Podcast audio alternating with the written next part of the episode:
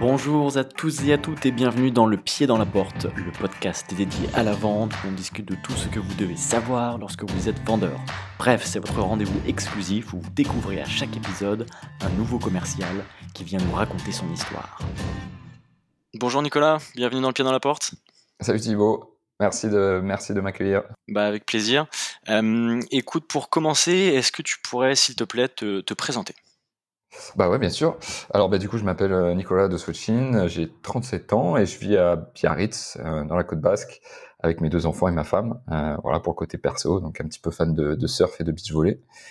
Et voilà, ça c'est plutôt le côté perso. Est-ce que tu veux que je te raconte un peu mon parcours pro également? Bah oui, avec plaisir. Vas-y. Alors on y va rapidement. Du coup, donc moi en fait j'étais, j'ai une formation d'ingénieur. J'ai fait ingénieur en télécommunication. Et du coup, j'ai commencé dans de la vente euh, plutôt technique, vente complexe de produits euh, télécom, voilà, pendant deux ans. Euh, et ensuite, et ensuite, j'ai rejoint une aventure quasi entrepreneuriale dans laquelle j'ai fait aussi de la vente technique. Donc, je vendais des produits de d'analyse océanographique pour les pétroliers.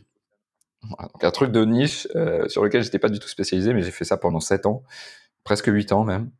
Euh, voilà, donc là j'ai vraiment euh, beaucoup appris là-dessus. C'était une expérience euh, vraiment très enrichissante parce que bah, on touchait à tout, on était six dans la boîte et tout.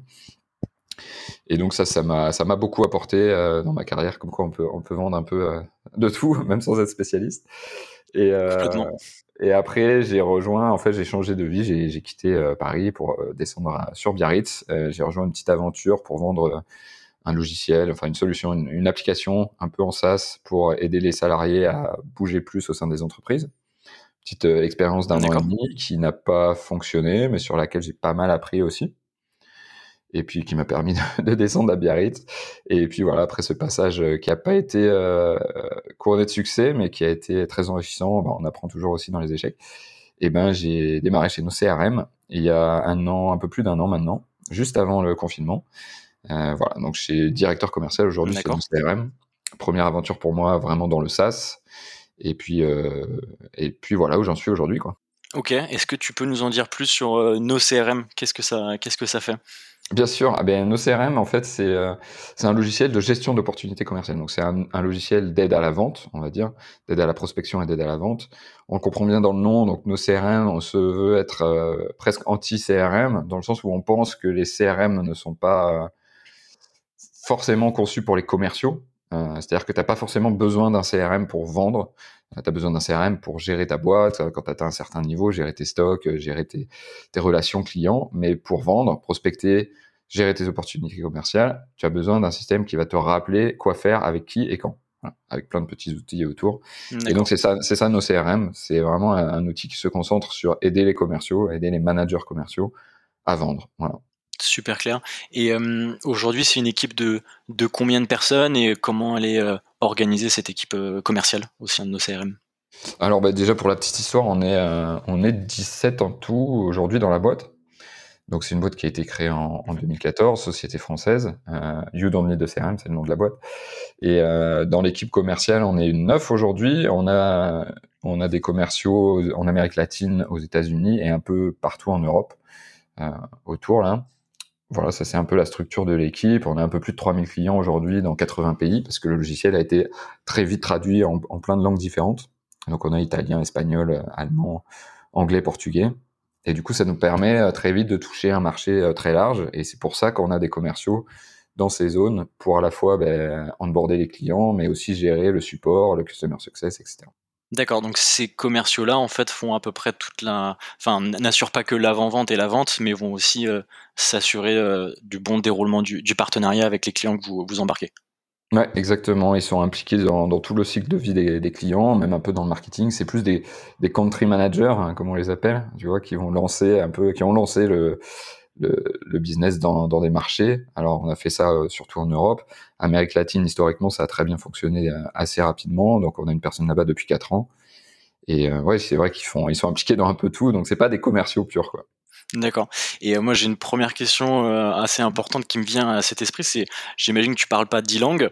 Euh, comment est-ce que tu gères une équipe euh, aussi large qui ne parle pas ta langue, qui n'a pas les mêmes référents culturels? Comment est-ce qu'on la, comment est-ce qu'on la gère au quotidien et à distance en plus?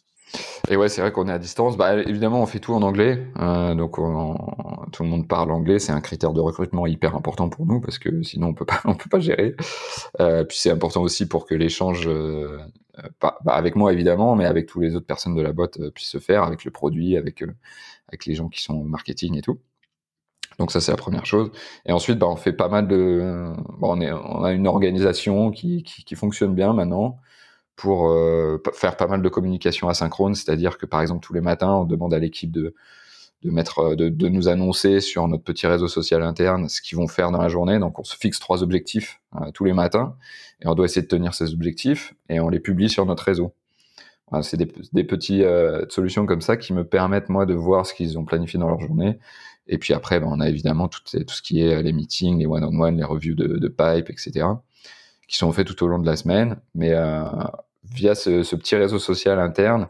Et puis on utilise Notion aussi pour gérer nos projets et, toute notre bibliothèque de contenu, on va dire. Euh, on arrive à, à, avoir une communication asynchrone qui est efficace. Et puis bah, après, c'est de la disponibilité et puis de l'échange aussi à tout moment pour, pour discuter. Voilà. D'accord, super clair. Et, euh, et c'est quoi les principaux défis quand, quand cette équipe grandit avec, euh, avec toujours plus de, de, diversité dans les, euh, dans les profils euh, Comment est-ce qu'on arrive à, à, bien, à bien gérer, tu vois, par exemple, le décalage horaire ouais, à travers ses engagements, même quotidiens? Ouais, il y a de ça. Bah là, nous, on était sur une problématique d'onboarding. Là, très récemment, on a, on a recruté quelqu'un en, Colombie. Donc, tout le monde est en remote. Évidemment, elle a un peu plus de lien avec notre personne qui était déjà euh, sur place. Mais ce qu'on a voulu faire aussi, c'était euh, tout de suite dans l'onboarding, la mettre en contact avec toutes les autres personnes de l'équipe pour qu'elle, elle, s'imprègne aussi de la culture d'entreprise qui va être passée par tout le monde, tu vois. Et donc, on a assigné, entre guillemets, des sujets euh, à chacun des membres de l'équipe pour onboarder cette personne sur ces sujets, et puis en même temps pour créer du lien, parce que c'est ça qui est important aussi au début, euh, bah, quand il est onboardé à distance. Euh, bon, moi j'ai connu ça aussi, parce que quand je suis arrivé, euh, en fait un mois après, c'était le, lockdown, le, couvre-feu, le confinement. Et du coup, j'ai vu, j'ai vu quasiment personne hein, dans la boîte.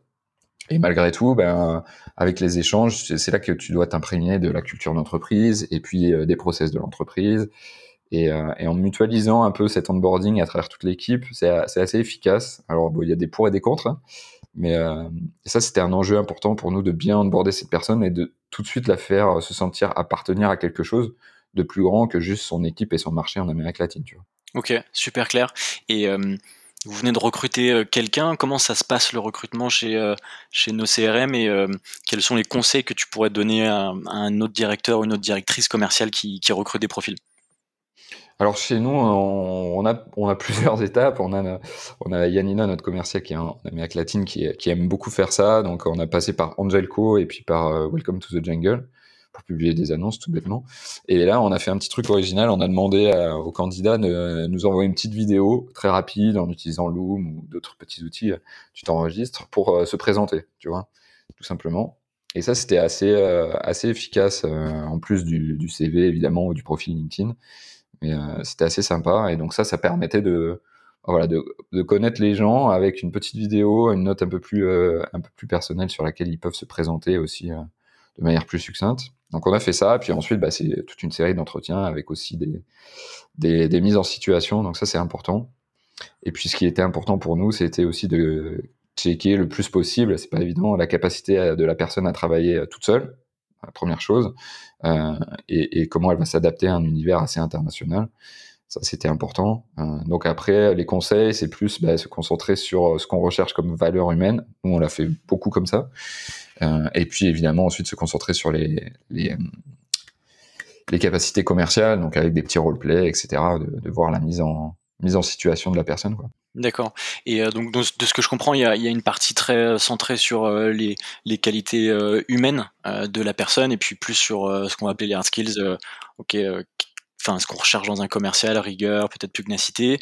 sur quoi est-ce que toi tu préfères miser si parfois il n'y a pas 100% des deux côtés, ce qui, ce qui peut arriver?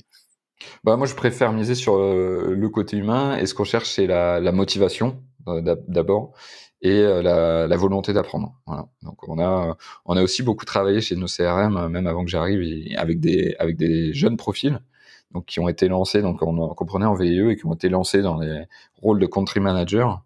Donc tu vois c'était plus là, c'était plus lié à la motivation, à la capacité d'apprendre, plutôt qu'à des hard skills, puisqu'ils en avaient pas ou peu, tu vois. Mais, euh, mais avec des profils comme ça, bah justement, tu les, tu les formes, ils s'imprègnent de ta culture d'entreprise beaucoup plus facilement.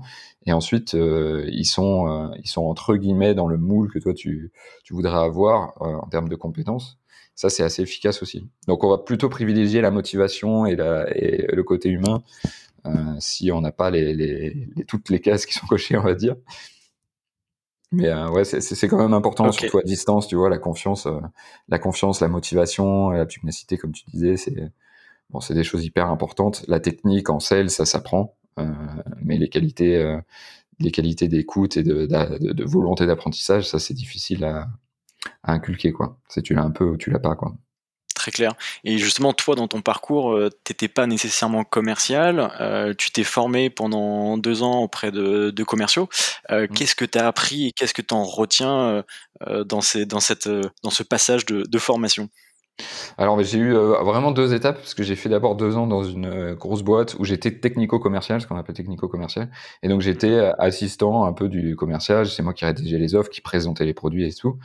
D'ailleurs j'étais sur un marché sur l'Amérique latine, donc je voyageais tout le temps. À l'époque c'était le, business un peu à l'ancienne où on prenait l'avion toutes les deux semaines. Mais, et du coup, moi, j'étais au contact des commerciaux qui, eux, vraiment étaient là pour gérer le, le côté. c'était vraiment vraiment le côté relationnel et presque politique parce qu'on vendait des gros systèmes. Et donc là, j'ai appris pas mal de choses, euh, j'ai observé, j'ai surtout appris à travailler sur du réseau quand on travaille sur l'international comme ça. C'est quelque chose qui m'a beaucoup marqué. Et puis après, j'étais au contact du directeur commercial, donc je voyais un peu comment il manageait son équipe. Ça, c'était vraiment des premiers apprentissages. Et ça, c'est vraiment ce que je recommande à tout le monde, c'est de s'inspirer tout le temps des gens qui nous entourent et avec qui on travaille. Voilà. Donc commencer en étant très humble et en ingurgitant entre guillemets tout ce que vous voyez? C'est vraiment le meilleur apprentissage. Et puis ensuite, quand j'ai rejoint, rejoint, cette petite aventure, là, j'ai appris euh, tout seul, on va dire, hein, sur, sur le tard. J'ai eu quelques conseils et ensuite, bah, j'ai foncé. J'ai dû, euh, voilà, on était six. Moi, je devais remplir le pipe et, et sauver entre guillemets les finances de la boîte. Donc là, j'ai appris parce qu'il n'y avait pas le choix. Et c'est aussi très efficace. Mais euh, euh voilà. Ouais. Non, non, mais l'apprentissage avec euh, avec les avec ses pairs, avec des gens plus expérimentés, même si c'est plus les mêmes techniques aujourd'hui, c'est quelque chose que je retiens sur la façon dont ils avaient de manager les équipes, comment ils essayaient de traiter les problèmes politiques avec des sur des gros business. Bon, c'était super intéressant pour moi et puis ça m'a servi dans mon autre aventure. Ça me sert un petit peu moins aujourd'hui dans la vente euh, d'un SaaS comme nos CRM, qui est plus de la vente transactionnelle avec des abonnements, euh, etc. Mais bon, ça me sert quand même pour, euh, pour manager les, les, les, équipes et puis essayer de coacher un peu les équipes. D'accord. Et donc là, aujourd'hui, tu es sur un business qui, euh, qui, a une plus grande vélocité transactionnelle, euh, vous avez 3000 clients. Euh, comment est-ce que tu gères, ou quand, quel conseil tu prodigues à tes commerciaux pour s'assurer que quand ils s'engagent dans un, un, dans un process commercial, ils s'engagent avec les bonnes personnes? Ils vont pas perdre du temps, tu vois. Comment est-ce qu'on comment est-ce qu'on trie au maximum parce que vous êtes sur un, un business que d'inbound, de ce que j'ai compris, où les gens viennent à vous.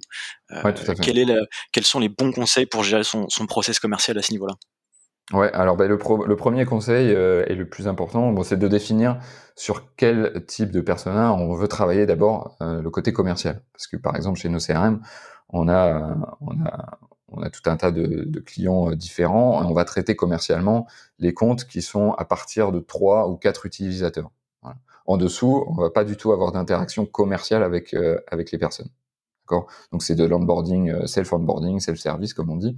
Ils vont se créer un abonnement, se gérer tout seul. Évidemment, ils ont plein d'aides, mais il n'y a pas d'activité commerciale. Et du coup, ça c'est un premier filtre.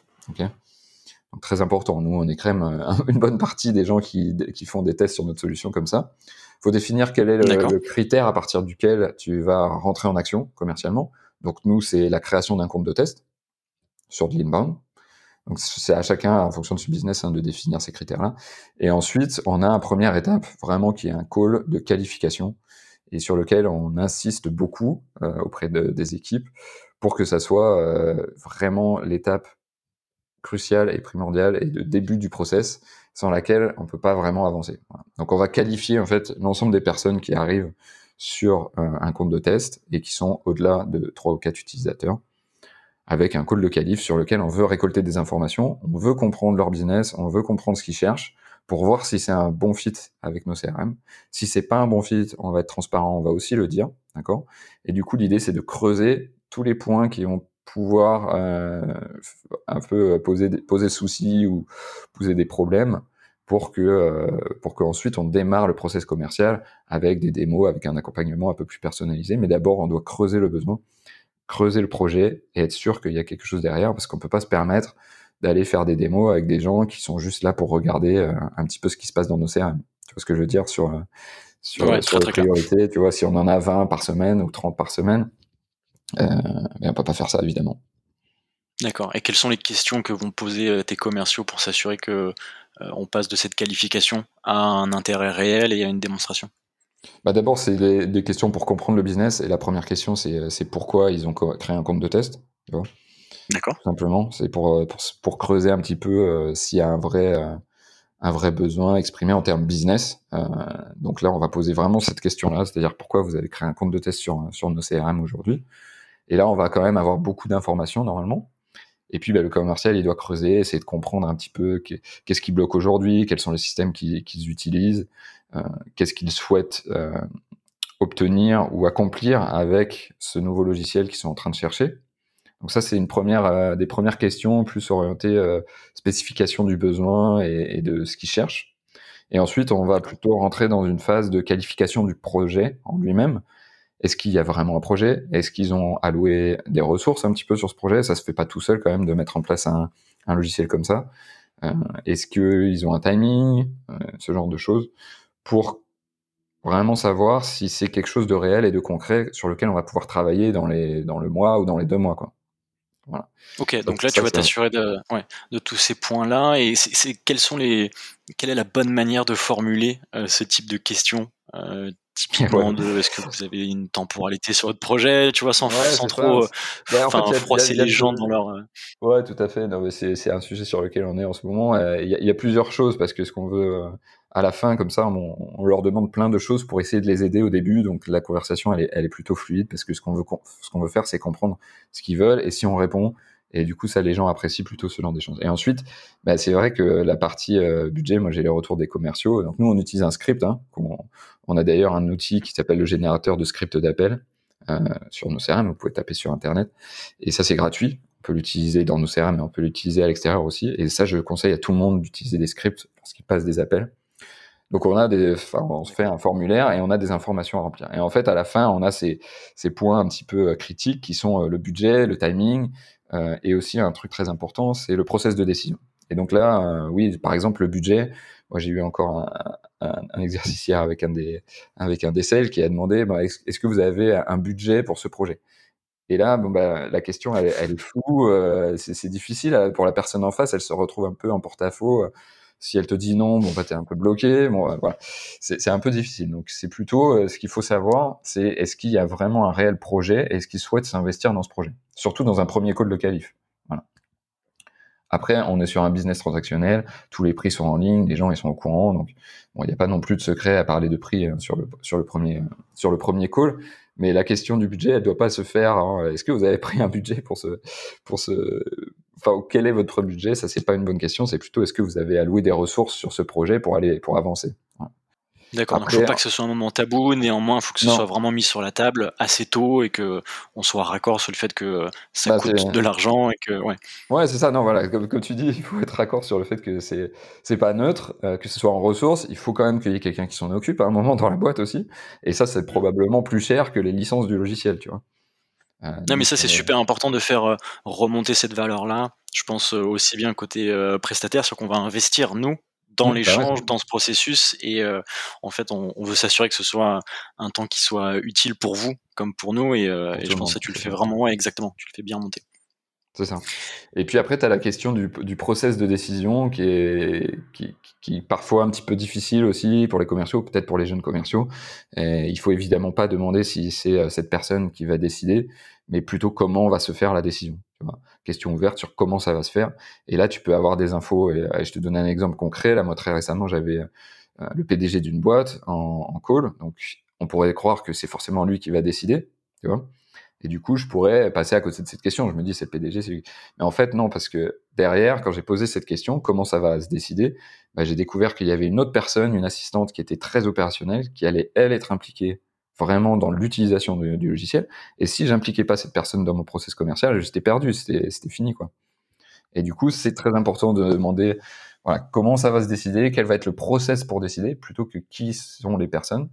Et là, on va avoir des infos et on va pouvoir ensuite adapter la suite du process en fonction de ces infos. je pense que c'est un super, un super exemple de ce qui peut se passer euh, et de l'importance de toujours creuser sur pas seulement qui décide, mais qui effectivement va être sponsor, sponsor dans la dans l'adoption du, du produit ou du service, mais aussi dans son utilisation. Et, euh, bah oui, c'est vraiment très parlant. Ouais. tu peux avoir, tu peux avoir le PDG ou, ou, enfin, peu importe la solution dont tu vends, tu, tu te dis c'est c'est bon, c'est décidé, mais en fait non, qui va utiliser vraiment, qui va être porteur du projet, le PDG, c'est pas lui qui va configurer le CRM par exemple, tu vois. Et du coup, qui va le faire? Eh ben, Il faut trouver cette personne. Sinon, les projets, eh ben, ils peuvent durer, durer, durer, traîner, s'arrêter, et tu as perdu ton temps. Quoi. Ouais, et ben justement, ça m'amène à, une autre question, c'est comment est-ce que euh, on arrive en tant que commercial à gérer euh, le refus ou le fait que euh, presque, disons, deux tiers des opportunités dans lesquelles on s'engage ben, n'aboutissent pas? Tu vois, psychologiquement, moralement. Comment on fait bah, En fait, il faut le voir. Euh, moi, ce que je dis euh, aux c'est qu'il faut le voir comme des opportunités, parce qu'à chaque fois qu'on a, enfin nous, quand on perd une opportunité ou quand on annule une opportunité qui est rentrée dans notre pipeline, donc ça veut dire qu'on l'a qualifiée, tu vois, et elle est rentrée dans le processus de vente, on la perd. Donc on on n'est pas sur deux tiers de perte, mais plutôt sur euh, ouais, 60, 60, 40, 60% de, peut-être 60% de pertes ou 40 ou 50% de pertes. D'accord. On va analyser, en fait, ces pertes. Donc, et c'est du coup plutôt les voir comme des opportunités de progresser. Ça peut être de progresser sur le process qu'on a mis en place, sur notre démo, mais aussi progresser sur la qualification. Peut-être que ce lead, il n'était pas bien qualifié dès le départ. Donc, en fait, j'ai fait, entre, en tant que commercial, une petite erreur au départ de mon process. Ça m'a coûté euh, tant d'heures de démo, d'échange de mails et tout ça, mais en fait, je pouvais pas gagner ce deal. Et, du coup, on prend euh, chacune chacun des refus comme des opportunités de progresser sur les différentes étapes euh, dans notre process de vente et puis d'améliorer ce, taux de conversion justement. Hein. donc, faut le voir un peu comme on dit, euh, tu, perds pas, tu, apprends. Bah, c'est un peu pareil, je pense. Sinon, bah, comme tu fais, as plein de refus dans la vente, si ça t'affecte trop et que tu apprends pas, il faut pas faire ce métier. Super clair. Et comment est-ce que toi tu arrives à, analyser justement bah, ces calls de qualif qui potentiellement n'auraient été pas parfaitement aboutis? Est-ce que tu disposes d'outils euh, pour, euh, pour analyser ces sessions-là avec tes, avec tes commerciaux? Alors pas, pas vraiment. Euh, l'analyse, pour être très honnête, l'analyse des calls, on a commencé là super récemment. Ce qu'on fait, donc comme j'ai dit, on utilise un script de qualif au début, puis évidemment on utilise nous nos CRM pour gérer tous nos, tous nos prospects d'un côté, parce que ça c'est quelque chose d'important dans nos CRM. On a les prospects d'un côté, ceux qui sont pas qualifiés, et ensuite les opportunités qualifiées dans le pipe. Donc moi, je vais pouvoir analyser les deux côtés, tu vois. Je vais aller analyser ce qui se passe dans, les, dans, dans, nos fichiers de prospection, et du coup, lorsqu'ils sont qualifiés, on a un script de qualif qui est rempli, et c'est sur ça que je me base pour venir analyser la qualité ou non de la qualification qui a été faite.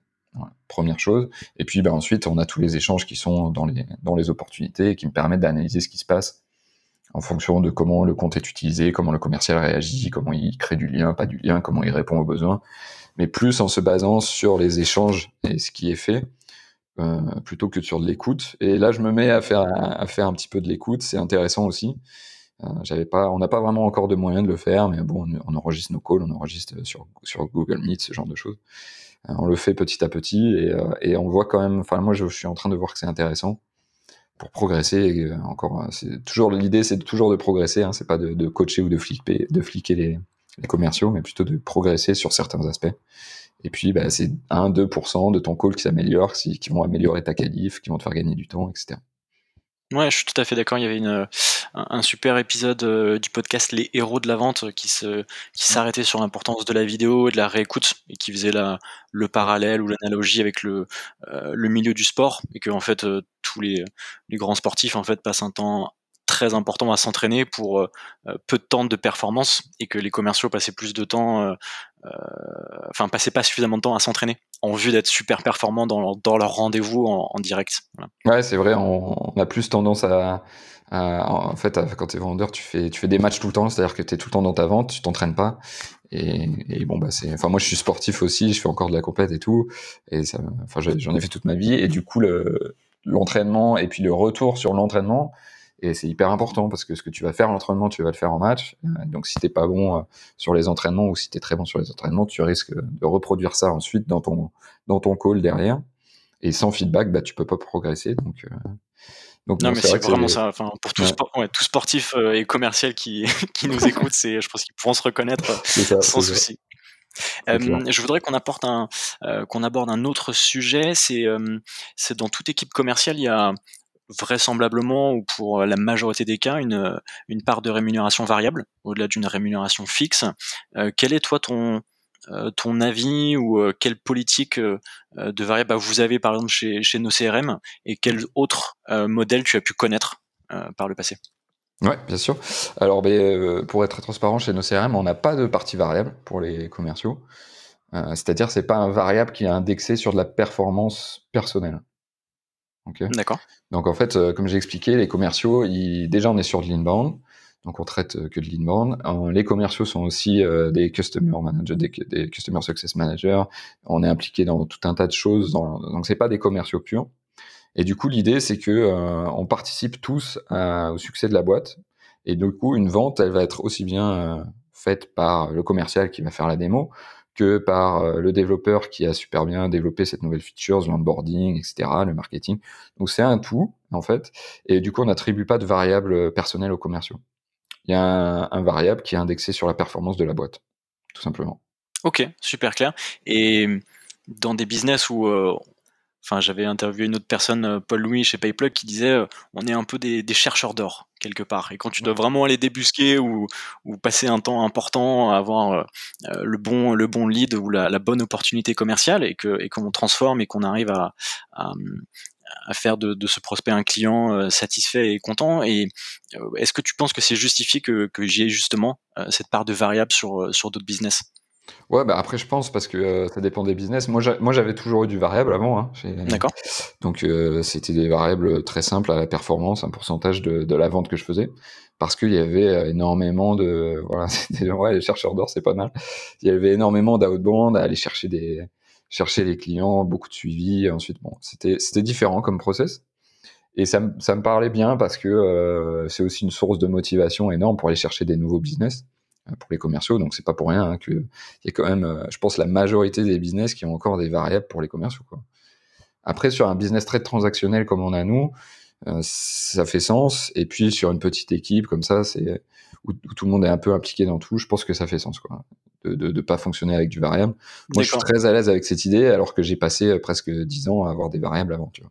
Non, mais c'est très intéressant parce que j'ai l'impression qu'il y, a des changements de mentalité euh, à ce niveau-là et qu'on l'observe de plus en plus dans, dans, pas mal de startups et autres, euh, autres ouais, business. J'ai entendu que chez Alan, par exemple, il fonctionne de la même façon. récemment, j'ai vu sur Lemlist, Lemlist aussi fonctionne comme ça. Parce qu'en fait, c'est la même chose. Ils ont des commerciaux qui font, c'est plus transactionnel aussi. Ils font de l'onboarding, ils font des démos, après ils font du customer success voilà. Et puis, euh, en fait, c'est aussi le produit qui joue vachement sur la vente. Donc, ça fait sens de pas donner une variable personnelle sur une vente. Et, euh, moi, j'adhère bien à cette idée-là chez nos CRM. Ok. Et selon toi, euh, de manière générale, quel autre horizon on peut donner à un, commercial si c'est pas, par exemple, une rémunération très attractive sur une, transaction réalisée? Ben, nous, c'est clairement de l'autonomie et de la responsabilité par rapport aux actions qu'il va mener et du coup à l'impact qu'il va avoir sur la croissance de la boîte. Et ça, je pense que euh, bah, c'est, parce que bon, évidemment, on a tous, euh, on travaille tous aussi quand même pour des rémunérations. Donc il y a aussi une rémunération variable qui est indexée sur le résultat de la boîte.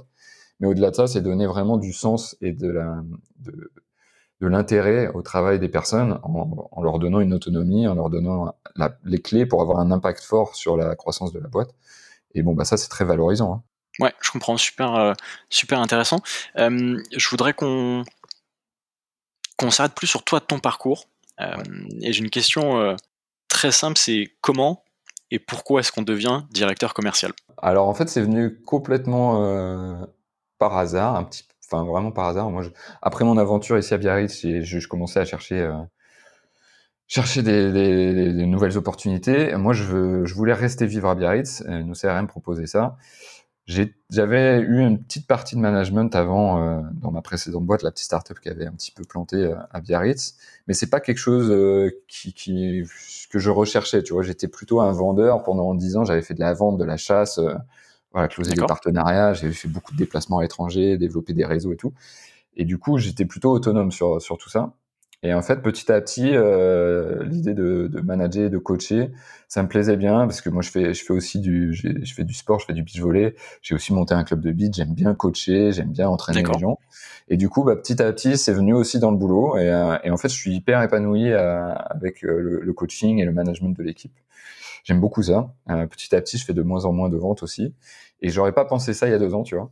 Mais et du coup, c'était un chemin un peu naturel. Mais parce que je pense que j'ai j'ai un petit peu ça en moi parce qu'en fait, c'est pas parce qu'on est un très bon vendeur euh, qu'on va ensuite être un bon euh, directeur commercial, quoi. Mmh. je suis ravi de l'entendre.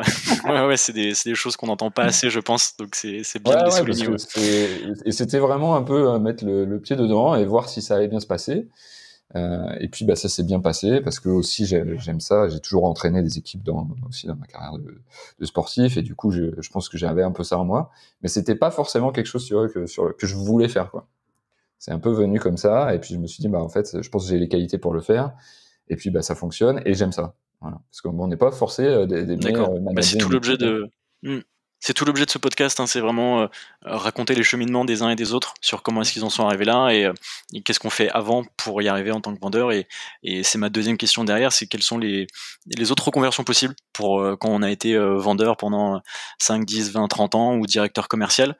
quelles sont selon toi les qualités qu'on peut réutiliser pour, euh, pour une reconversion autre dans sa vie après bah, C'est une bonne question, c'est pas facile. Euh, c'est pas facile parce que bah, quand tu es vendeur et que tu as vendu toute ta vie, euh, ce qu'on voit beaucoup, c'est des gens qui deviennent un peu coach, coach dans la vente hein, ou, directeur commercial externalisé, mais ils restent quand même dans le, dans le côté vendeur, tout simplement. D'accord. Et après, pour les directeurs commerciaux, bah, tu as quand même une vue du business assez, assez importante. Donc, Peut-être que probablement un des chemins, c'est de monter ton propre business, à devenir entrepreneur.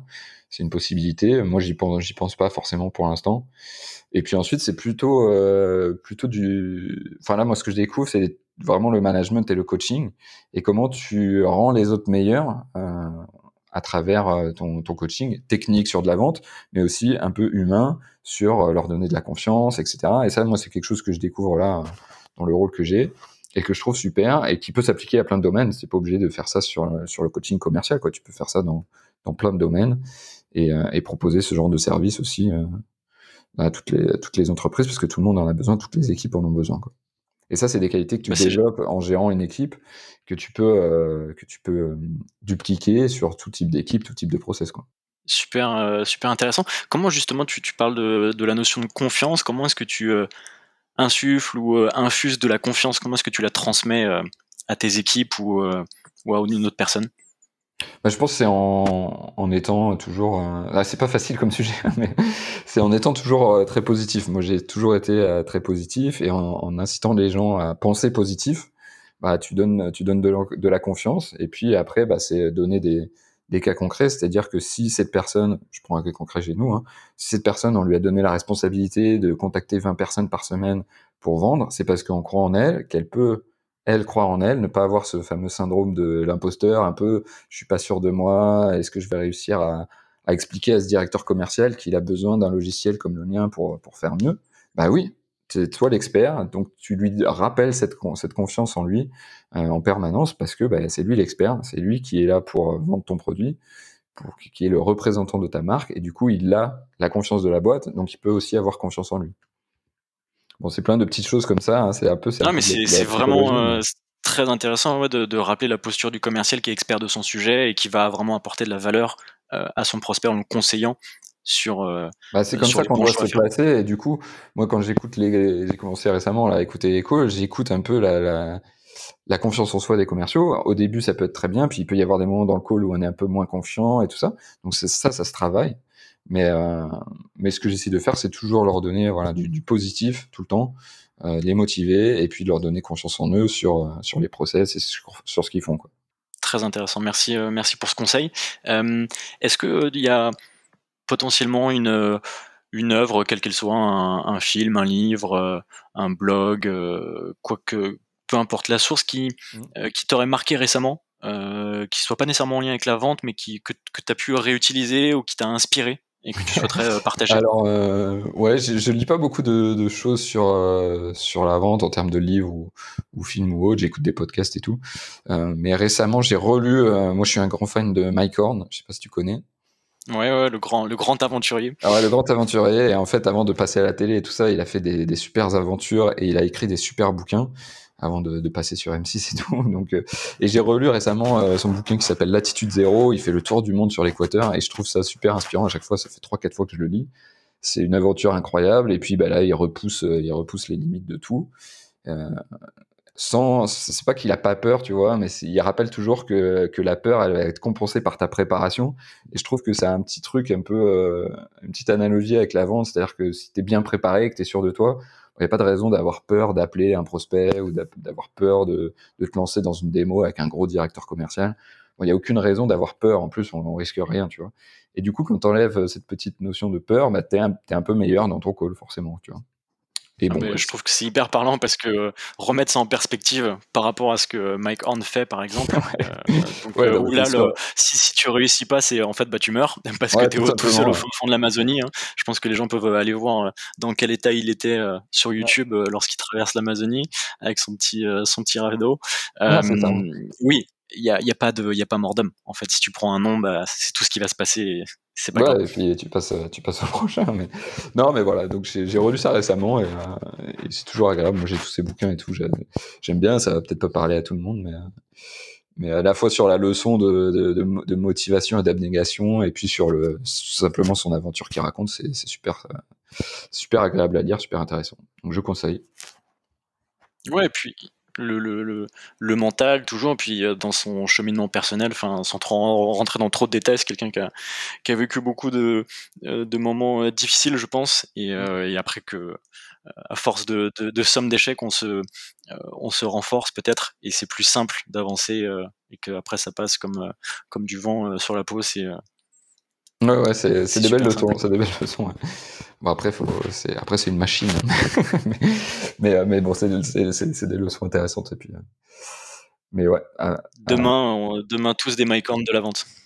voilà, pourquoi pas. Non, voilà. Est-ce que pour terminer, est-ce que pour, euh, pour terminer, euh, tu souhaiterais nous, nous partager peut-être une, une, anecdote euh, de situation de vente qui, que tu aurais vécu, qui serait, qui serait potentiellement drôle ou, ou gênante, un apprentissage, un succès, une défaite? Ouais, ouais, avec plaisir. J'en ai, j'en ai prévu deux à discuter. La première, c'était parce que on a parlé de Calif et du coup, avant, euh, moi, je travaillais un peu en solo et je faisais beaucoup de, de développement, comme j'ai dit, euh, chercheur d'or là.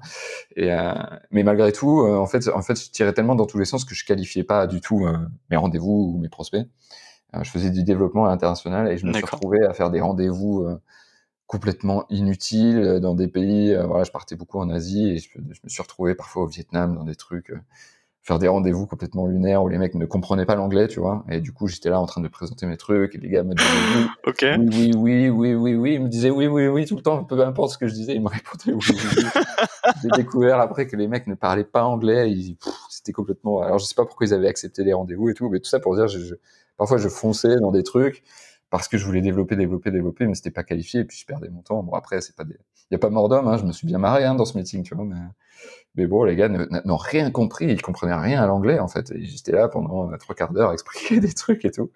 Donc c'était euh, voilà une bonne leçon pour moi. Le business a quand même pas mal changé depuis parce que tout le monde, enfin voilà, maintenant il y a plus de meetings à distance. Euh, on va pas, on va pas faire 10 000 km pour faire trois rendez-vous.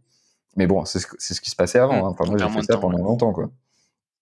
Et, euh, et, donc ça c'était des bonnes leçons pour moi.